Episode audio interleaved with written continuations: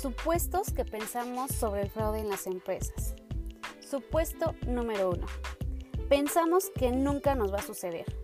La mayoría de los empresarios tenemos un bajo nivel de conciencia sobre el vernos víctimas ante la posibilidad de un fraude o ante los defraudadores, ya que aunque sabemos que debemos protegernos, siempre pensamos que nunca nos va a pasar. Sin embargo, siempre estaremos vulnerables ante la posibilidad de un fraude.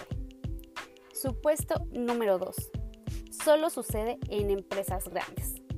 Siempre creemos que las organizaciones más grandes son las únicas a ser propensas a un fraude, y no es así. Las pymes llegan a sufrir significativamente más fraudes que las grandes empresas.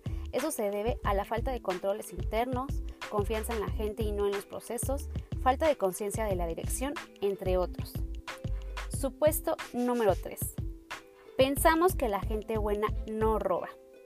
Si realizáramos una encuesta a un determinado grupo de personas donde les preguntáramos si robar es malo, la mayoría respondería que sí.